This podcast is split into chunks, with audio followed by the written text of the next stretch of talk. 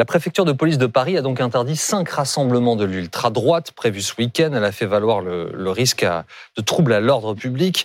Pour deux d'entre eux, donc un recours avait été déposé. Le tribunal administratif a donc euh, déjà cassé une de ces décisions. On, on attend une deuxième décision d'ici à la fin de la journée. Donc la première décision concerne un colloque.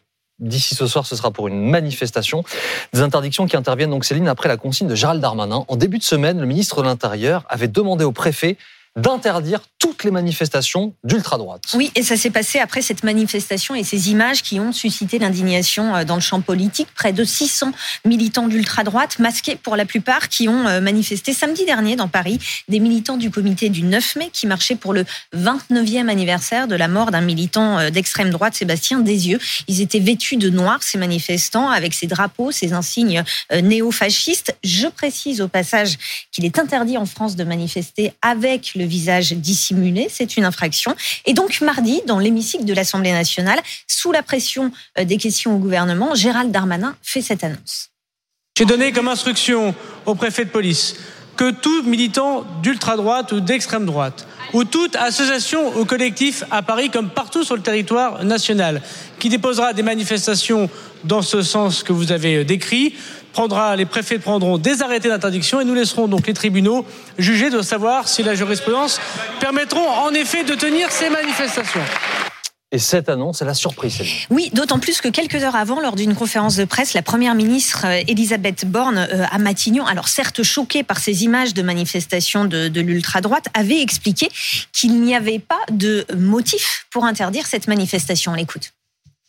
Dans notre pays, il y a un droit à manifester est garanti et qu'on ne peut euh, revenir sur ce droit que quand il y a des bonnes raisons qui sont énumérées dans la loi, par exemple des risques de troubles à l'ordre public. Eh ben, il se trouve qu'il n'y avait pas de risque identifié. je peux vous confirmer que je trouve assez choquant les images qu'on a pu voir, mais voilà, c'est aussi euh, notre démocratie de, de garantir le droit à manifester. Et puis quelques heures avant, la préfecture de police de Paris avait aussi justifié sa décision de ne pas interdire cette manifestation d'ultra-droite en disant deux choses. Un, en France, une manifestation ne peut être interdite qu'en cas de risque avéré de troubles à l'ordre public. Or, cette manifestation de l'ultra-droite, elle se tient chaque année et selon le préfet de police de Paris, eh bien, elle n'a jamais entraîné de troubles à l'ordre public. Deuxième chose, en janvier dernier, la préfecture avait pris un arrêté pour interdire une manifestation de l'ultra-droite à Paris et cet arrêté, il avait été suspendu par le tribunal administratif. Alors, est-ce que les préfets peuvent interdire systématiquement les manifestations d'ultra-droite comme leur demande le ministre de l'Intérieur? Alors, D'abord, il faut savoir qu'un ministre n'a pas le droit, ne peut pas ordonner au préfet d'interdire une manifestation par principe. Ce sont les préfets qui sont investis euh, des pouvoirs de police et ce sont les préfets donc qui sont chargés de vérifier si une manifestation peut se tenir ou si elle doit être interdite. En France, le droit de manifester, c'est une liberté fondamentale mais qui peut être limitée si la manifestation est susceptible de provoquer des troubles à l'ordre public. Les préfets évaluent la situation au cas par cas. Jamais de façon générale et absolue, comme l'a ordonné le ministre en disant euh, interdisez toutes les manifestations euh, de l'ultra-droite. Droite. Explication de Bertrand Mathieu, il est professeur de droit constitutionnel à l'école de droit de la Sorbonne. On ne peut pas euh, prendre des mesures générales d'interdiction sur tout le territoire par rapport en plus à une catégorie qui n'est pas précisément définie. Euh, l'ultra-droite ou l'extrême droite, euh, juridiquement, euh, ça s'appréhende difficilement. Alors je crois qu'en effet, les préfets peuvent, au cas par cas, prendre des mesures d'interdiction de manifestation lorsqu'ils estiment, sous le contrôle du juge administratif, qu'il y a un danger avéré de trouble à l'ordre public, de violence, d'atteinte aux biens, etc. Anne-Charlène, la semaine dernière, la préfecture de police n'a pas interdit la manifestation de l'ultra-droite et cette semaine, elle veut en interdire plusieurs. Pourquoi? Alors, en réalité, les motifs sont assez flous. Euh, on a dans la circulaire qui est donnée par le ministère de l'Intérieur deux euh, grandes idées euh, que ces groupes pourraient avoir des actions violentes et sans revendiquer. Et on a un deuxième motif qui est plus lié à un une conception un peu immatérielle de l'ordre public qui consiste à dire que ces personnes pourraient euh, être dans la négation des crimes contre l'humanité, être dans quelque chose de contraire à notre dignité. Donc en fait, ces deux motifs-là euh, sont nouveaux par rapport à ce qu'on nous a avancé la semaine dernière, euh, et ça prouve en fait finalement qu'il y a tout simplement un revirement politique qui cherche ses fondements juridiques. Mais il faut le dire, ces deux-là sont pas forcément toujours très stables. Euh, on le voit justement avec les décisions des tribunaux administratifs. Donc Gérald Darmanin, il fait cette demande au préfet et dans la foulée, j'allais dire presque évidemment, il ajoute nous laisserons les tribunaux juger. Oui, parce que si un préfet interdit une manifestation d'ultra droite, eh bien les organisateurs peuvent déposer un recours devant le tribunal administratif, ce qui, est, ce qui a été fait par euh, euh, le mouvement à l'action française, hein, qui veut organiser un colloque et une manifestation ce week-end. On a déjà une première première décision du tribunal administratif qui concerne le euh, colloque et donc le tribunal a suspendu euh, l'arrêté d'interdiction.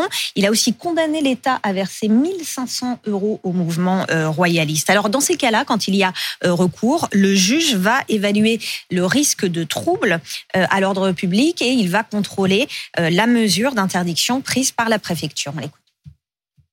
Le tribunal va véritablement examiner les, les, arrêtés préfectoraux au cas par cas, dans le contexte dans lequel ils sont pris. Il va falloir que cette interdiction concerne des groupes déterminés, des lieux déterminés, et le juge, en fait, va faire un contrôle de proportionnalité. C'est-à-dire, ce qu'il va regarder, c'est si, premièrement, l'interdiction est justifiée par un risque qui est avéré Est-ce qu'il y a véritablement un risque de violence? Est-ce que euh, euh, des propos vont être tenus? Alors, euh, on se base sur ce qui s'est passé antérieurement. Et d'autre part, est-ce qu'il n'y a pas d'autres moyens de limiter ces violences par des mesures de contrôle? C'est vraiment du cas par cas. Amandine, est-ce qu'en disant nous laisserons les tribunaux juger, est-ce que finalement Gérald Darmanin renvoie la patate chaude à la justice?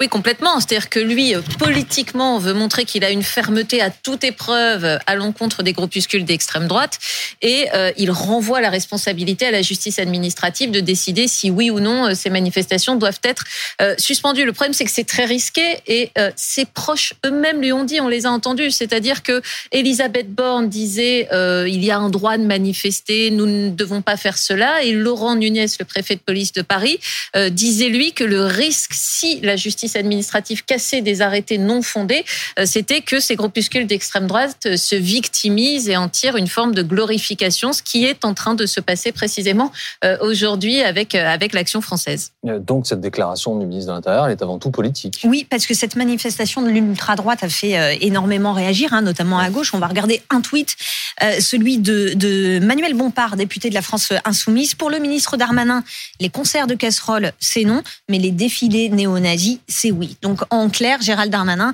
il n'a pas du tout envie euh, qu'on l'accuse euh, d'être plus indulgent avec euh, l'extrême droite qu'avec les casseroles hostiles à l'exécutif. Écoutez, Mathieu Souquier, il est expert associé à la Fondation Jean Jaurès qui a alimenté la polémique, c'est le contraste entre les nombreuses manifestations, je dirais, de Français lambda qui, au cours des dernières semaines, se sont opposés dans la rue au, gouvernement, avec leurs casseroles, des manifestations qu'on a interdites, alors que celles-ci, bien plus hostiles et potentiellement euh, bien plus compliquées en matière de, de troubles à l'ordre public, alors que celle-ci a été autorisée jusqu'à ce que la polémique rattrape le ministre de l'Intérieur et qu'il fasse sa déclaration.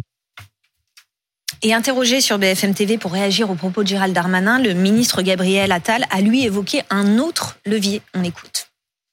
Je pense aussi qu'il y a un levier, moi, c'est celui de la dissolution de ces groupuscules, de ces associations d'extrême droite, quand on a suffisamment d'éléments qui nous permettent de le faire. Oui, et ça c'est très important la dernière partie de la phrase parce que dissoudre un groupe, une association, c'est très très encadré. Ouais, et on va voir justement euh, Anne Charlène dans quel cas le gouvernement peut, euh, enfin dans quel cas un mouvement peut être dissous? Alors, c'est l'article L212-1 de notre Code de la sécurité intérieure. Et il est très précis, figurez-vous, puisqu'il y a à peine 7 cas limitatifs. Et tout cela remonte à une loi de 1936. Donc, autant vous dire que certains de ces... Euh, de ces alinéas sont un petit peu datés. On a des groupes, euh, groupuscules armés ou euh, volontairement des milices. Et euh, ces termes-là, en fait, ne signifient plus grand-chose dans notre droit. Donc, c'est difficile de rentrer déjà dans un des cas prévus par le Code. Et en plus, la, la, vérité, c'est que ces cas-là sont plutôt des cas relativement violents, c'est-à-dire s'en prendre de manière armée à la continuité du gouvernement, mettre en péril la continuité de l'État. Et donc, le ministre de l'Intérieur est toujours en train de jouer avec ces différents motifs. Alors, on a eu plusieurs périodes dans l'histoire. Il y a eu la guerre d'Algérie en 62 où ça a été beaucoup euh, utilisé. On a eu euh, aussi 68 euh, et puis on a eu très récemment une vague avec 2015 avec beaucoup de dissolutions d'associations. On pense à Baraka City et ce qui se passe, c'est que cette dissolution, elle est toujours tendancieuse parce que les groupuscules arrivent à naviguer avec ces dissolutions en se reformant. Et figurez-vous qu'on a pris cette loi au départ parce que des groupes se reformaient déjà en 1936. Donc l'efficacité de cette mesure, elle est toujours un petit peu tendancieuse et remise en cause. Et puis il y a un autre point, c'est que les groupes d'ultra-droite sont très habiles en, communication pour tenter de passer entre les mailles du, du filet. C'est ce que nous a expliqué euh, Yann Castagnier. Il est photojournaliste indépendant, il couvre ces manifestations. Et là, vous allez l'entendre, il prend l'exemple de Génération Identitaire, organisation qui a été dissoute en mars 2021. Alors ils sont très forts en sémantique. C'est des gens qui sont très forts en communication. Par exemple, euh, au niveau de génération identitaire, euh, pour éviter de dire euh, la déportation, on parlait de remigration. On disait, ben non, on va renvoyer les étrangers chez eux, et puis finalement c'est pour leur bien, parce qu'ici, ils n'arrivent pas à s'intégrer, etc. Donc, ils jouent avec ça. Et avec les avocats, par exemple, aussi, quand ils mettent des banderoles, alors quand Génération Identitaire mettait des banderoles sur les gares, sur les toits des mosquées, euh, à une époque, il y avait eu, c'était chassons les migrants ou chassons les étrangers. Leur avocat avait dit, il faut pas le faire parce que dans le chasson, il y a la volonté peut-être de tuer. Et donc, ils changent le mot. Et euh, là, à ce moment-là, ils sont pas condamnables. Et il y a cette sémantique qui est hyper importante à comprendre, qui cache en permanence notre discours derrière. Et entre l'annonce de la dissolution et son entrée en, vigueur, il se passe combien de temps? Ça peut prendre combien de temps du coup, euh, Anne Charlène Ça peut être très long parce qu'en réalité, la dissolution, elle est très facile à être effective. C'est une décision prise en Conseil des ministres et ensuite l'exécution revient aux différentes autorités administratives de vérifier cette dissolution, c'est-à-dire le groupe n'a plus le droit de se réunir, de manifester, d'avoir quelconque action à son nom. Mais sur le terrain, euh, ça signifie des moyens d'investigation relativement lourds pour être sûr que ce groupe s'est bien dissous. Et comme on l'a dit, l'effectivité de ces mesure, elle est souvent remise en cause parce que c'est difficile euh, de savoir si ce groupe n'est pas en voie de se reformer avec de nouveaux noms. Par exemple, on avait pensé au printemps français euh, pendant lequel euh, on, avait évoqué une hypothèse de dissolution, mais c'est en réalité un, nuage, une, une, véritable myriade de groupuscules qui le forment. Et donc c'est là, tout de suite, dans l'effectivité de la mesure, dans le temps qu'il faut prendre pour vérifier que aucune association ne se reforme, qu'on a qu'on a des problèmes et parfois même des services qui remettent en cause cette dissolution en disant ça a un risque d'invisibilisation des membres qui fait qu'on ne peut plus forcément les surveiller aussi bien que mmh. lorsque le groupe était constitué. Alors, il y a un exemple dans l'actualité euh, récente d'un mouvement qui n'a absolument rien à voir avec l'ultra-droite. Ce sont les soulèvements de la Terre, mouvement créé par des membres de l'ultra-gauche, dit Gérald Darmanin. Et ces militants écologistes étaient co-organisateurs euh, de la manifestation à Sainte-Soline dans les Deux-Sèvres euh, fin mars. Et après les affrontements violents qui ont éclaté à Sainte-Soline, Gérald Darmanin a annoncé sa volonté de dissoudre ce mouvement. Un mois et demi plus plus tard, le groupe, eh bien, il est toujours là. D'ailleurs, il y a eu une action euh, dimanche près de, Rouen. Les militants des soulèvements de la Terre ont, bloqué l'A13 dans les deux sens pour protester contre un projet autoroutier. Euh, il n'y a pas eu d'affrontement ce jour-là en marge de cette action de, blocage. Écoutez l'avocat, maître David Koubi. On peut imaginer que quelqu'un au ministère de l'Intérieur s'est dit, tiens, et le droit? Il va falloir une motivation pour dissoudre. C'est-à-dire que euh, là, on est au confluent de l'application du droit et d'une volonté politique. Moi, je comprends très bien, sans adhérer du tout à la position du ministre Gérald Darmanin, qui consiste à dire ça nous ennuie, on va dissoudre. Mmh. Mais il faut quand même, parce qu'il y aura une sanction administrative à cette dissolution si elle se devait d'être abusive ex post, c'est-à-dire a posteriori, après coup, il faut aller chercher quelles sont ces motivations en droit pour cette dissolution. Et je crois au cas d'espèce, je ne suis pas l'avocat de, de, de, soulèvement de la terre, euh, je, je les crois par ailleurs euh, particulièrement bien défendus, mais je crois que ces raisons, en fait et en droit, n'existent pas. Et c'est ça la difficulté qui fait que cette dissolution n'a pas encore eu lieu. Euh, si on, résume les choses, Amandine, en fait, la motivation, elle est politique mhm. de Gérald Darmanin. Et pour tout dire, en, en nous installant, vous échangez avec Céline sur le visage d'Elisabeth Borne dans l'Assemblée nationale lorsqu'elle entend Gérald Darmanin faire cette annonce on voit bien qu'elle n'est pas au courant en fait. Elle n'est pas au courant, il la prend complètement euh, à contre-pied. Et d'ailleurs, ça en dit long aujourd'hui sur la liberté euh, dont dispose Gérald Darmanin euh, au sein de ce gouvernement il est dans un moment qui est très euh, personnel euh, de bataille contre l'extrême droite, contre le Rassemblement national, et il veut à tout prix euh, creuser son sillon, quitte à prendre des décisions politiques contestées ou périlleuses, parce que celles-ci pourraient très bien lui revenir en boomerang. C'est-à-dire que si se multiplient des décisions de la justice administrative qui viennent suspendre les référés préfectoraux donc décidé au-dessus évidemment par le gouvernement, bah, ça n'est pas très bon pour Gérald Darmanin, euh, on le voit bien aujourd'hui, c'est même assez euh, contre-productif. Donc c'est un ministre qui aime prendre des risques. Là, euh, on peut douter qu'il soit payé en retour côté sur le plan politique. Mmh. Deux choses. La première, c'est qu'il ne faut pas oublier qu'on en est aujourd'hui à cette polémique sur les interdictions de manifester des, des ultra-droites eu égard à ce qui s'est passé avec les casseroles. Et donc, euh, finalement, euh, c'est la politique de maintien de l'ordre qui a été critiquée pour son deux poids deux mesures. Je cite les opposants justement. Donc c'est mmh. c'est là en réalité que politiquement la ligne était la ligne de crête était devenue de, de, plus en plus fine et de plus en plus dangereuse. Et le deuxième point, c'est que non seulement c'est risqué, mais ça peut aussi alimenter euh, une nouvelle forme qui existe quand même vraiment aujourd'hui dans la population de de alors complotisme c'est peut-être pas le mot, mais de défiance à l'égard des juges et défiance à l'égard du droit en général qui est parfois comme un outil d'empêcher de tourner en rond. Et euh, il faut pas oublier que ça alimente le populisme et parfois certains mouvements euh, qui consistent justement à dire mais nous, nous saurons nous affranchir de, l'agissement des juges et nous, et nous agirons par référendum ou ce genre de choses-là. Donc, au fond, un agissement politique qui peut avoir un coût très très lourd. justement, et pour prolonger ce que vous dites, euh, Anne-Charlène, on pourrait considérer, enfin, les opposants au gouvernement pourraient considérer, Amandine, que tout ce qui ne leur plaît pas sera interdit. Euh, tous les gens qui ne sont pas en accord avec eux seront interdits. C'est là où il y a un problème parce que euh, pourrait dire pareil d'ailleurs des manifestations de l'ultra gauche. Pourquoi ne le dit-il pas? Pourquoi est-ce que euh, cette interdiction à tout va ne concerne aujourd'hui que les manifestations de l'ultra droite C'est assez euh, discutable aussi. Et en fait, le problème, c'est que il, il revient à Gérald Darmanin d'avoir une appréciation politique. C'est d'ailleurs ce qu'expliquait euh, Laurent Nunez, le préfet de police de Paris, au lendemain de la manifestation du 6 mai.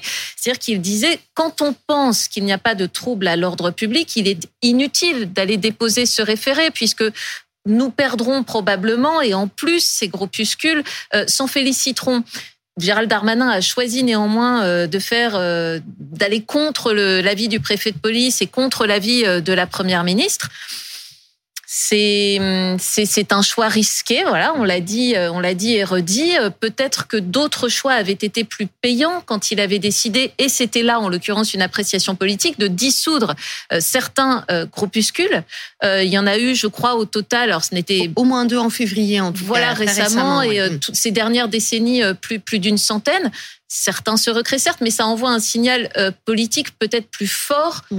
que la décision qu'il vient de prendre là.